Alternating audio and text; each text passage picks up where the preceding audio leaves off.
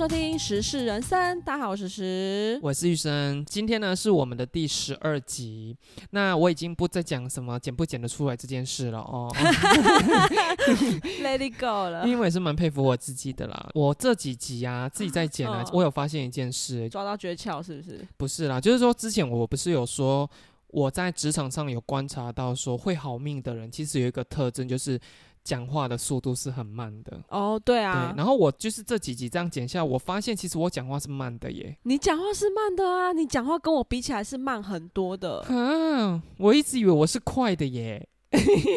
所以你看你有几套房子，哎、可是我不得不说，之前说的职场上观察的那些人啊，讲话速度慢的之外，他们个性都是温和的。可是我的个性是急躁的，我怎么会这么矛盾呢、哎、还是你的说话慢是跟我相较之下，如果你跟别人比的话，你还是算快。没有没有，没有，我自己在剪，我都觉得妈的也太慢了吧。那我就希望说我的这个准则是真的是可以带给我好命喽。好啦，那我们就开始今天的新闻喽。就是呢，有一位网友呢贴出他在骑车的时候录到前面那一位机车骑士呢，他就是在路上飙速，然后突然大幅度右转之后呢，他后座的阿嬷反应不及，就当场后仰。嗯，然后就像大法师一般，就重摔在地上这样子。然后后来呢，有查出来是说这个在发生在新竹啦。嗯然后真相是孙子在阿妈要去好事多，一个甩尾之后呢，他阿妈就掉了。阿妈后来是没有事啦，就是只是摔伤啦。等一下，骑士当下是不知道的吗？我看了那个影片，他是整个就是这样骑走、欸，他真的有点，因为他可能也来不及刹车，说真的啦，所以他可能骑到前面之后有发现啦。你太夸张了吧！我看到这个影片的时候，其实我也有想到有一次在网络上看到一个影片，是有一个妈妈她载了后面载了一个大概十几岁国小的儿子，然后他被警，你有你知道 对不对？道我知道他被警察拦下来，然后开单，然后那个妈妈真的太生气，之后拿走那个红单之后，她就用力吹油门，之后他儿子也是像她这样往后倒。就是说，各位机车骑士，你们真的不要赌气。哎、那个影片我真的看了很多次。你说的妈妈 那一个也是，因为那妈妈真的太气了，然后太耍帅了，之后他儿子就这样原地掉落，我真的要笑死。那个真的也是可以说窝囊哎、你本来很帅气的骑走，然后立刻变很窝囊，把阿妈摔倒在地的这一则新闻的话，其实我当下看完那个影片，我是惊吓的耶。对，因为他阿妈整个是这样倒栽冲下去、嗯你知道我们大学同学有说过一件事吗？我们那时候学校的山下不是有一间 CP 值很高的那个盐酥鸡吗？哦哦，我知道盐。酥鸡摊的话，就是因为它跟别的摊位是一样的钱，可是它分量多，其他摊位多很多这样子，所以它就是对对对每一次都大排长龙。有一次他去买的时候，他就是夹碗的时候在那边等嘛，然后就全部那边也就嗯都是消费者在那边等待，然后就说有一个台客载着一个台妹，也是夹碗的时候，然后坐上车的时候，因为他车子就是故意没有熄火，就在这边耍帅嘛。嗯那个男的把那个油门这样小吹轻吹，这样嗯嗯嗯嗯嗯哦，嗯嗯嗯嗯。嗯，就忽然有一个 moment，他可能吹太过了，太过的时候，他后面的那个女友就整个这样往后翻，翻下来。重点是，他说那个男的身上全部都刺青哦。他说那个当下他真的好想好想大笑哦，可是他真的害怕被砍。那一个女生就是默默这样爬起来，啪啪啪，然后就立刻在上后座之后，全部的人都沉默。空气顿时凝结，你说，只剩下炸盐酥鸡的声音。你说那种回去应该就会分手了吧？太丢脸真，的太丢脸了，太丢脸了！而且你要想，如果当下有人笑，搞不好那个台客跟台妹，哦，干你娘，气那小孩，把怒气可以发泄，你知道，对当下全部人都忍住的时候，他也窝囊，他也窝囊，怒气没有地方发。他本来可以迁怒别人的时候，还有一点帅气在，但是大家反而安静。他只好把怒气说：“干你娘，鸡鸭板掉。” 歧视你真的不要随便的耍帅。你刚刚讲完那个妈妈那个，我一定要再去找来贴在我的 IG。各位一定要再去追一下玉生的 IG。那个我真的太爱了，那个影片我真的太爱了。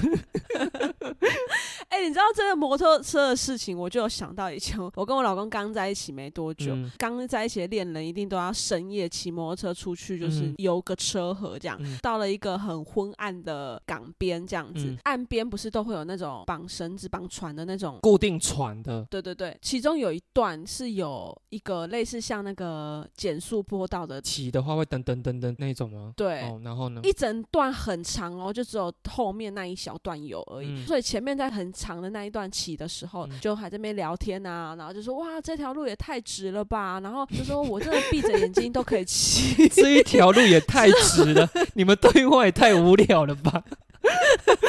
真的是他居然跟我说这条路直到我可以闭上眼睛骑，他就真的给我闭上眼睛骑。之后呢，骑到那个减速坡道之后呢，撞上那个减速坡道，然后我就整个人从后座往前飞，超越他，飞过那个减速坡道，然后跌落在地上。天哪！你还嫁给他？你那个当下有受伤吗？我那个时候当下就是屁股很痛啊，因为我就摔出去，然后整个屁股蹬在地上啊，他就很怕我。你跟他分手，对，所以你们现在每个人都说什么？呃，我老公人很好，怎么还会跟我在一起？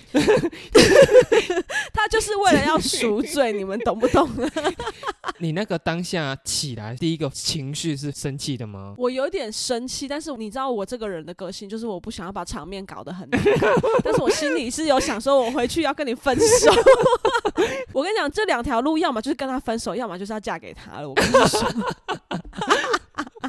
让他对你赎罪一辈子。你不是说有一次你的那个 N 当贡还掉了吗？我那天穿的特别漂亮，然后呢，我就又深夜十一二点这样骑在那个市区的路上。本来骑的好好的，下一个路口的时候，我就一直听到我右后方有一个那种 N 当贡很大声的声音的嗯车子这样子，我就想说，靠，又是哪个改很大的台客骑在后面，就是没想太多，我就继续骑，然后嗯那个声音就一直跟着我，我想说。到底要干嘛啦？这样吗？对啦，到底要很困扰呢。然后后来我就骑骑骑 骑到真的就是下一个路口，我发现嗯，这个路口怎么特别昏暗，没有任何车灯，只有我一台车，可是那个 N 当弓的声音还在。然后我就转头一看，就发现我的 N 当弓断掉，然后我一直拖着那个 N 当弓在路上骑。我前一阵子，我有一天就是下班的时候，一直在想说，我晚餐要吃什么，我晚餐要吃什么。然后我就骑到某一个路口的时候，时候我就跟你一样，就是忽然间有一个改很大的那种台客车，就是嗯，在你旁边这样停。然后我就想说。吵死了，到底有完没完了？这样一直在骑吗？那个声音也一直跟在我后面。然后那个当下，我就真的想起你这个故事，我就赶快往我后面看，我就想说，N 单弓是不是断掉这样子？结果我一看，不是。不是之后，我就想说好吧，可是我这样骑的时候，想为什么？因为那个时候车流量真的很多，你真的也不会想到说是自己的车，可是你那当下只会觉得说到底是哪一台太吵了吧？然后结果我就看到有一摊盐酥鸡，我就想说哦好吧，嗯那我就来买个盐酥鸡好了，买一买又要再骑过去对向车道，发动的时候那一条路的人大概都知道我在过马路，对，就是这么大声，我懂。所以你的 N 当弓怎么了？没有断掉，可是不知道为什么它就忽然间变很大声，所以我当下真的是可以理解你那个好像苦苦被追求的那种 对，而且喜悦感贴着你不放哦，真的真的，他这么。贴着你不放。好啦，那我们就下一则喽。下一则的话呢，就是也是跟房子有关系了哈。那这个的话，跟我之前分享过，我的朋友也是四个兄弟姐妹一起买房的，有异曲同工之妙。可是这一则新闻呢，比较不一样的地方是，那个是爸爸妈妈想要换透天的房子，因为小孩四个兄弟姐妹也差不多都长大了，所以爸妈就要求是要求我跟你妈妈出两百万，然后要那个大姐出一百五，第二个妹妹出九十，第四个妹妹出五十万，然后第三个弟弟你知道出多少钱吗？出十万块。然后这样就算了，他就说为什么可以允许弟弟只出十万的原因，是因为交了女朋友要把赚下来的钱存下来给未来结婚用，这样子，所以大家就允许他只出十万，结果还要把房子登记给弟弟。他们家是四个兄弟姐妹，只有那个弟弟，其他都女的。对，然后重点是这个发文的人。是其中一个兄弟姐妹，他居然不是 care 房子要登记给弟弟这件事，而是他上网去问说，诶，那这样子一个人一个月大概不到一万块的房贷，大家觉得这个房子可以买吗？下面的人都在替他抱不平，然后他居然只在乎这个。对，这个的话，就像你讲的，全部的底下的人就说你爸妈去吃屎吧。这个新闻的话，跟我之前说的我朋友四个兄弟姐妹不太一样的原因，是因为他们四个兄弟姐妹是甘愿出的哦，而且他们那时候只抓一个人出来登记房子跟背贷款的话是。单纯只是要为了那个贷款好过而已。嗯嗯嗯，这一个新闻的话不是哦，他们的新闻只是爸爸妈妈要把房子登记在儿子的名下这样。好过分哦！我觉得不管是不是重男轻女，我觉得重女轻男也一样。然后要要求买房子这件事的话，其实如果你们是真的不想要撕破脸，我真的教你们有一个方式，你就说好啊，我可以出，可是你就记得一定要把你要出的钱要从你的户头转账到，比如说像弟弟的户头。或者是爸爸妈妈的户头，你一定要做这个动作，因为这个的话，未来，哎，比如说你要去打官司啊，还是什么的，其实它就是一个证据。对对，就跟我们上一集讨论的，你要有转账记录。嗯，可是我是真的觉得说，家里面的爸爸妈妈这样子对自己小孩。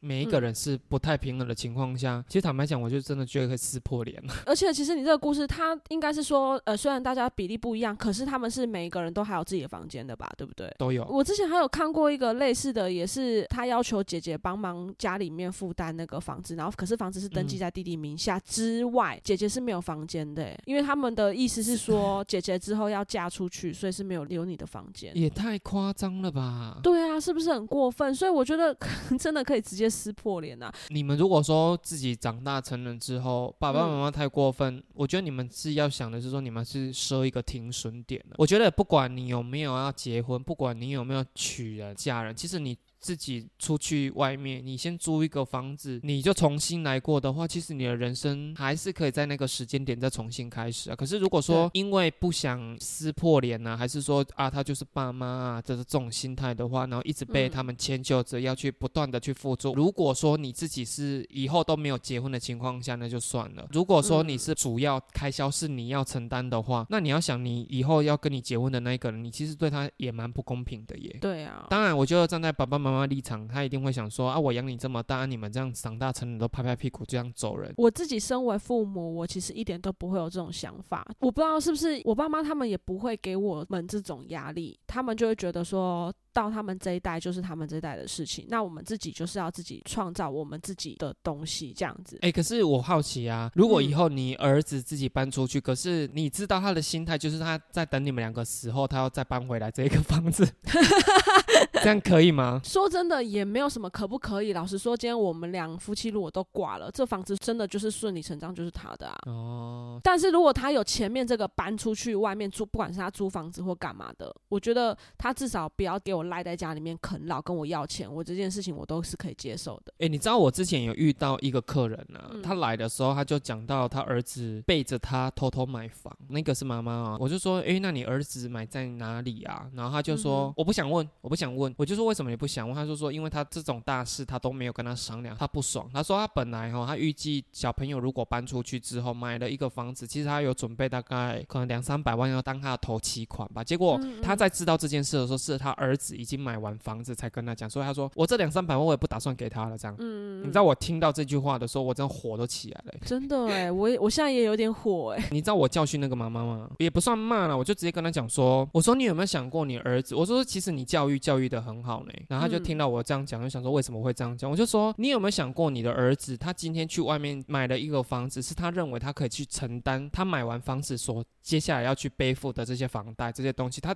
都有办法去 cover 之后，他才自己。买了这个房子，我说你不肯定他独立自主。我说难道你希望你的儿子他出去外面做什么事情，他永远想到的就是说，反正我就先做了，我以后不 OK cover 不过来，我再回去跟我妈妈要钱嘛。我说你希望你儿子是这样吗？然后他听完我的话之后，我从他脸上我觉得他有好像我帮他的脑袋开了一个弯这样子，他突然通了这样子。可是我当下真的是火大的，我就这样跟他讲，整个服务的过程这样结束之后，我就还跟他讲说，我说你不要再对他生气了啦，我说你儿子很棒。棒啊！我就这样跟他讲。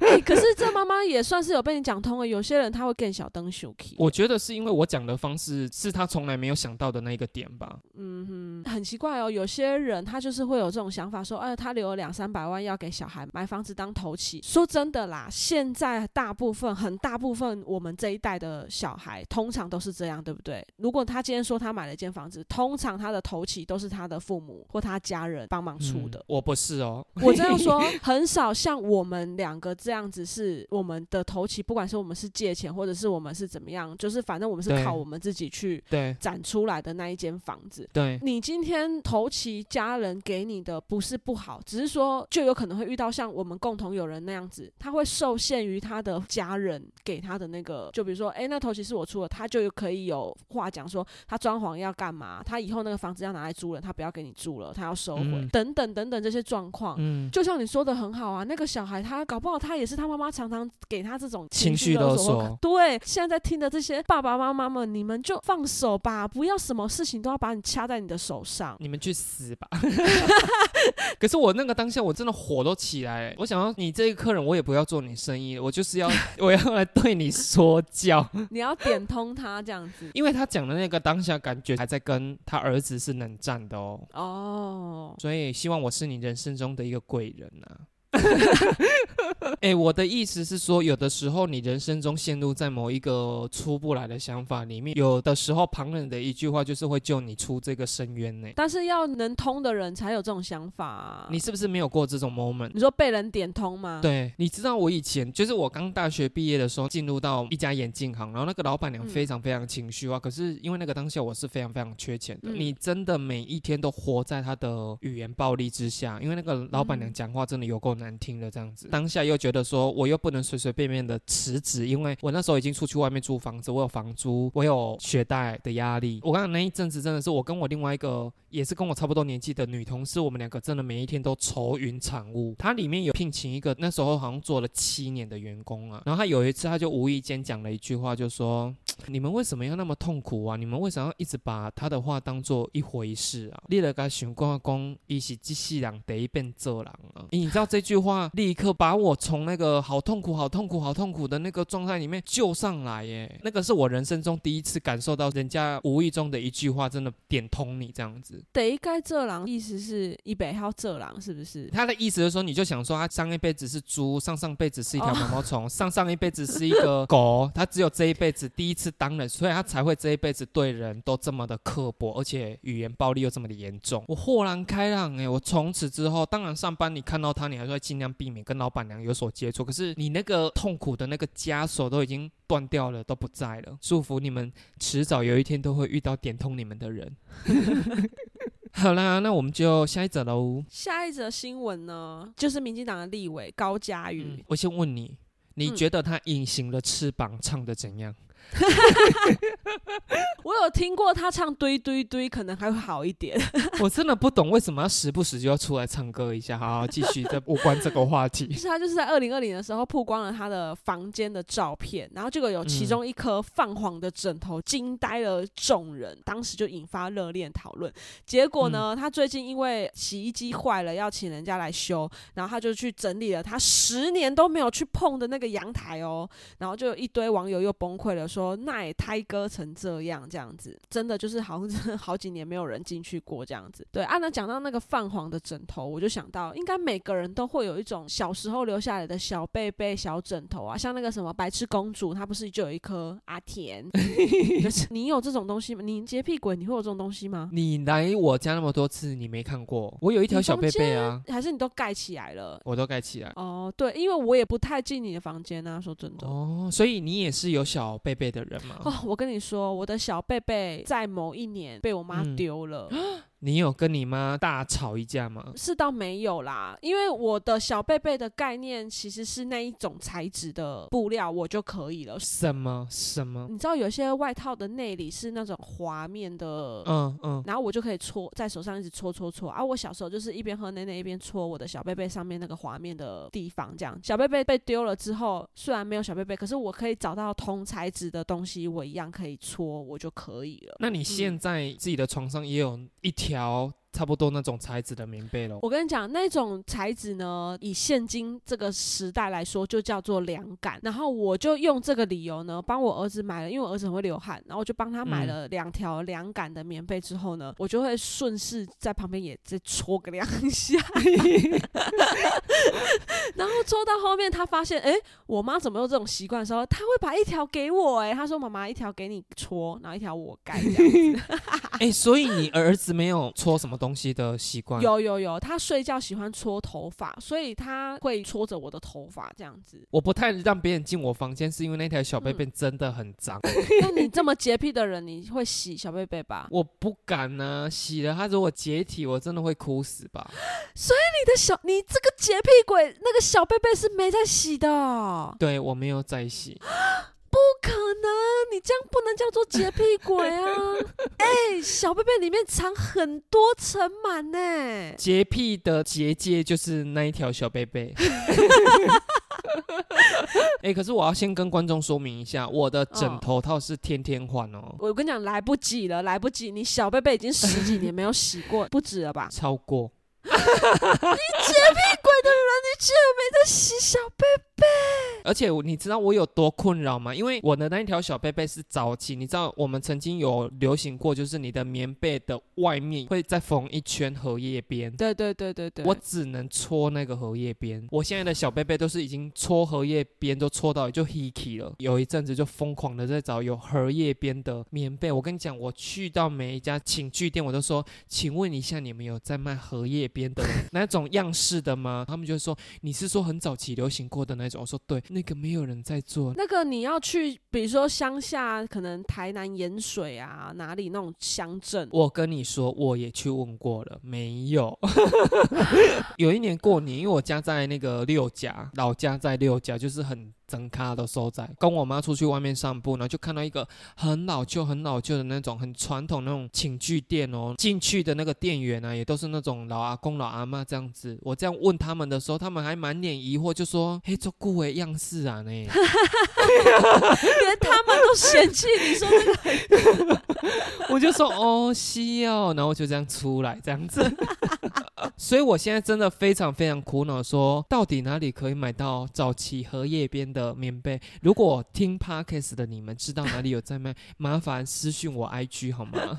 哎、所以如果今天可以找到同材质的棉被，你是可以把那件被子丢掉就对了，新旧一起盖着，然后你就这样养着养着养着。哦，还要养被子就对了。对，然后那一条新被子也养着养着养到旧了之后，我那一条小被被可能就可以寿终正寝。你知道我现在对我那条小被被有多谨慎吗？因为我搓太大力，可以搓的那个地方又 hiki 掉，我能再搓的地方就所剩无几了。哎、我真的很庆幸我那个材质是可以替换的，哎，所以我没有这个困扰，不然我真的没有办法像你这样不洗小贝贝。哎、那你有把小贝贝，比如说带出去玩或出国干嘛之类，你会带出去吗？我没有到这么疯狂，出去玩呢、出去住宿啊，因为我会觉得外面的床是脏的，我的小贝贝不可以去脏的地方。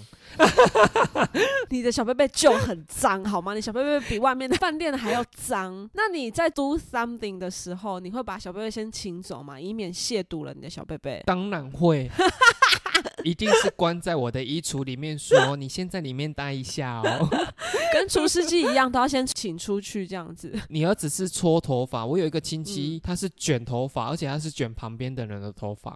有的时候，如果你跟他睡起来的时候，他的手会整个缠在你的头发里面，跟他睡的长辈都会很生气，因为你拔不下来。他整个手都卷进去里面了，就对。对他小时候啊，我们两个真的太困扰这件事情，因为有时候真的太想离开这个床去做别的事情。我们曾经有买过各式各样的东西让他，我们有想说要买假发片啊，还有你可还有就是。你可以买那个买那个发廊在练习梳头，不是有一颗人头吗？对，你说我有跟我老公提过这件事，然后他就说：“哎、那这样你半夜不会吓到吗？”后来我就打消这个念头。那我们就进入到下一则，一样是两性相关的议题啦。就是嗯有的夫妻在婚前有什么样的问题，其实你看不太出来哦，都是要到婚后才会发现说啊，他居然有这样子的一个行为。这个个是老公出来抱怨的哦，就是说他的老婆跟他结婚十年，其实在他们两个起口角的时候，其实老婆都会是退让的那一方。那其他方面，他的老婆都是蛮棒的，就唯独只有在性方面这件事情，他结完婚、生完小孩之后，每次一跟他要，他说十次里面会被拒绝九次。嗯，她老公自己也有说，哦，照顾小孩，他也不是说全部都丢给老婆做啦，比如说换尿布啊、洗澡啦，还是说半夜啊小朋友怎样啊要哄要睡啊，小朋友生病啊没有办法入睡啊，他都是有做分担的，因为他知道说老婆可能因为生完小孩，整个重心都摆在小孩的身上，导致他对性这件事比较没有欲望。可是他就是做了分担家务事啊，分担小孩照顾责任，性这件事还是没有办法改进。那所以他就是剖这一件事呢，就说他其实已经有点想要分居的念头了，然后希望看有没有什么解决的方式啊。底下的网友来讲的话，我就觉得说会比较是说教层面的啦，像有的人就是说啊，小孩也是你的啊，你居然就是为了老婆不跟你爱的冲撞，然后你就想要分居，那你把你老婆当什么？类似这种事，就其实也没有比较具体的解决方式啊。可是我觉得这件事的话哦，我先问你，你的想法是怎样？哎，我想要先知道一下他们的小孩是不是还很小？听起来是，应该可能两岁以前吧。那我觉得跟小孩还小可能也有关系啦。我觉得网友说的也没错，有些人就会说什么啊，你要那个制造一点生活情趣啊，然后或者是什么，我们上次不是有聊到吗？有一些老夫妻他们会去 motel 干嘛，改变一下什么环境啊，可能会有一些火花。可老实说，你在那个环境下、压力下，其实你不想就是不想啊。老公有萌生分居的念头，他该死。会不会其实老公他其实已经外遇了，然后他只是想要贴这些事情？我觉得这件事在两个人婚姻都还存续的关系里面，他不该是拿来当做外遇的借口。可是我们先以表面上产生想要分居的念头，你觉得他是过分的吗？先不要过多的解读。以老婆的立场来说，是有那么一点过分啊。可是我知道有些男生确实是对性这方面比较需求比较大。我怎么记得有个律师说过，这件事情不是夫妻义务啊。老婆说不要就是可以不要，哎，他不是义务，哎，不行，我一定要马上来查一下。我先说，我觉得每一对夫妻结婚都有自己的相处模式哦。如果你是。本来就是属于对性这方面需求性比较低啦，或者说根本就不想要的人，其实你应该自己要去找一个跟你一样差不多这种需求性的人，你们要结为夫妻，变成无性生活，两个就是只从事情感上的交流的话，那当然是 OK 啊。可是当你没有讲清楚的情况下，你就跟一个需求性是大的人进入婚姻关系的时候，那你在这一段婚姻里面会面对到对方求偶啊、态度啊、行为的时候，你才来上网求就是。说对方所求无度，我觉得这个对那一方是不公平的耶。是没错，但是你知道，女性生完孩子之后，她荷尔蒙其实有时候会改变蛮大。她原本如果婚前是很爱做的人，她有可能因为生了小孩之后荷尔蒙改变，她是完全不想要做这件事情的。然后再就是我刚说的，确实真的是律师有说，夫妻履行同居义务是指夫妻双方应该同居，但是性行为不在这个义务里面。所以如果另外一方强制要发生性行为，女方是可以向对方提诉讼的。所以我的意思是说，那你如果好假设像你讲的，你是因为婚后生完小孩，然后可能体内的荷尔蒙导致哦，你对这件事情有一个很极端值的改变的话，那对方他跟你要求，比如说要分居、要离婚，你就不可以说我是过分的。哦哦，我可以接受说这件事不是夫妻必须要履行的义务，可是性这件事本来有一些人他就是有需求性的。那当今天我我已经跟你结婚了，我当然只能找你发生性关系。可是当你今天没有办法的时候，我跟你提出分居，我跟你提出离婚，你用说我为了你生了一个小孩，你现在这样子对我，有一点像是勒索了，对不对？就对啊，当然我这样讲的话，可能一堆女权自助餐等就会说去死。我为了你生了 一个孩子，然后只因为我不跟你做爱，你就要跟我离婚这样子。对啊，我的想法是这样啊。即便你们是婚姻关系中才发现说，哎，对方居然有跟你是完全背道而驰的想法跟做法的时候，严重影响到你们的感情的维系的时候，嗯，那你们就离婚吧。何苦要因为什么样的一个因素，然后导致说两个人又要再绑在一起？哎，绑在一起。一个有需求，一个没需求，你难过他也难过啊。嗯，不过他们的婚姻状况如果什么都很 OK，唯独这件事情的话，那我觉得他们可以先去，不要马上就果断说要离婚嘛。搞不好女生其实是可以去看个医生或什么，那个搞不好是可以改善的。如果真的做了这件事情还是无法改善，那再来谈离婚。现在好像有很多婚姻关系的智商，对对对，不过这件事情应该。比较属于是生理上的啦，我觉得生理上的或许真的可以去看个医生，搞不好是可以改变。但如果真的还是没有办法的话，再来谈到这一步，其实也是 OK 啦。你好，算了，没有要聊你哦，没有要聊你，没有要聊你什么荷尔蒙有没有改变我，I don't care。我们就进入到下一则。我们上次是不是有聊到男生都不洗包皮？那其实女生，女生也是有包皮的哟。要割吗？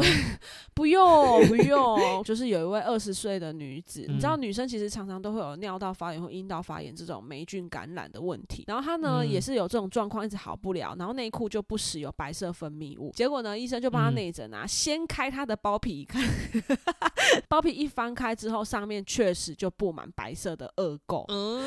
其实是很恶心，然后结果仔细追问才发现，原来这个女生她的母亲从小教育她说，私密处不可以乱摸哦，所以她洗澡都是会哭的那样。哎，女生洗澡会会的唔汤哦。医生就说啦，因为很多人可能不知道阴蒂上面也是有包皮。他说阴蒂是一颗球嘛，女生是一颗球，那个球就相当于男生的龟头，那上面还有包皮，你所以你要把它翻开来要清洗，因为里面都会藏污纳垢，因为它跟尿道很近，尿尿虽然有差。可是其实一整天下来还是会积垢，所以哦，妈妈错误的性教育，安内唔汤哦。可是因为你刚好是生的是儿子啦，你们家的性教育应该就是交给你老公吧？但是我也是会跟他讲，哎，不可以让人家随便摸他的身体啊，不管男生还是女生都一样啊。哎，那我问一下，像你是妈妈，你有跟你儿子一起洗澡过吗？应该没有吧？小时候有，但是我从他真的比较懂事开始，我是不跟他一起洗澡的。你怀孕，你还记得那个时间点？你有在期待说是男生还是女生吗？有哎，就是刚知道的时候。对，刚知道的时候，我就还跟我妈妈讨论，我就想要生女生啊，所以我一直觉得是女生。然后我妈妈就说她有做胎梦，她说一定是男生。结果这真的是男生。当下你的老公应该也是期望是女生吧？对对对，其实我觉得男生都会希望是女生。直到哎，你们是什么时候才可以知道性别啊？哎，我记得好像是三四个月之后吧，比较照得到性器官的时候。哦，所以你当下看到就听到是男生的时候，你心里面是有点失望的吗？我记得我好像有哭，然后我哭的点不，我哭的点不是因为他不是，我是算是蛮感动的啦。可是。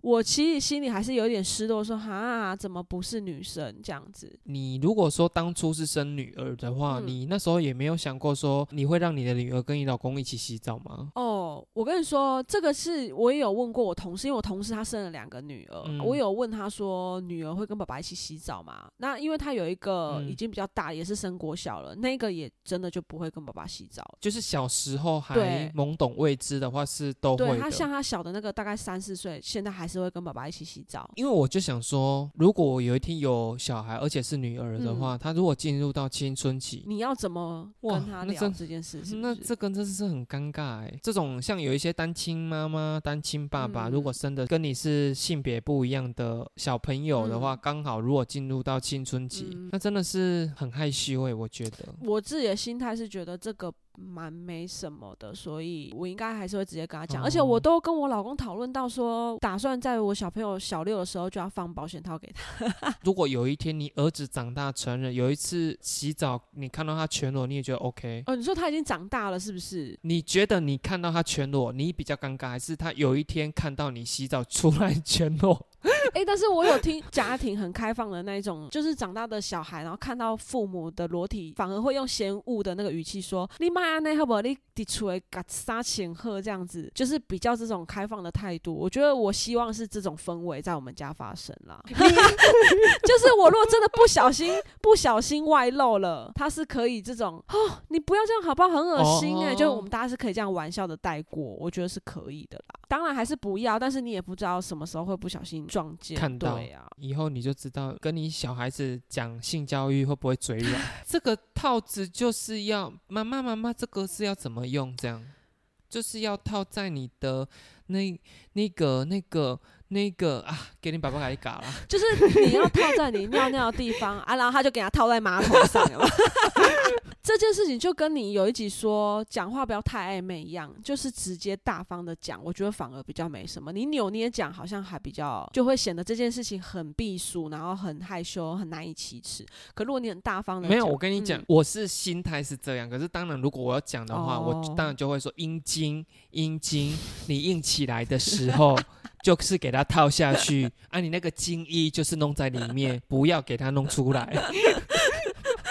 拜托拜托，那个我儿子以后青春期的时候，你可以来帮我。叫你老公教不会哦，叫我教不是因为你讲的非常学术，我觉得非常的好。可是我在讲这一段话的时候，我心里面是这样，哎呦，怎么会这样？哎呦，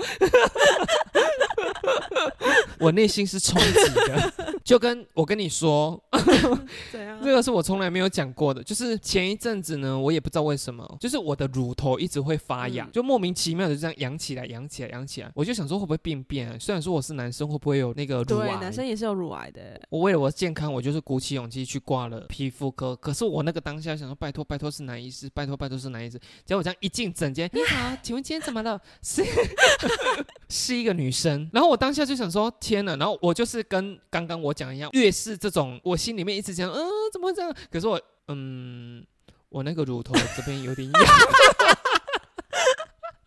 我跟你说，我就是假装震惊这样子，然后他就说：“可是你有伤口嘛？”就开始用一些比较学术那个，这样听起来就说，其实我觉得应该是没什么太大问题这样子。可是因为我心里面就想说，我该跟你讲说，你要不要看一下？对。对对，如果不让你看一下，让你确定真的是没问题，我真的是回去就是会更担心这样。后来他就说，还是你要让我看一下，嗯你知道那有多尴尬吗？然后我就开始解开我的纽扣，然后把那个翻出来之后，你们不用用到翻好不好？你们不用。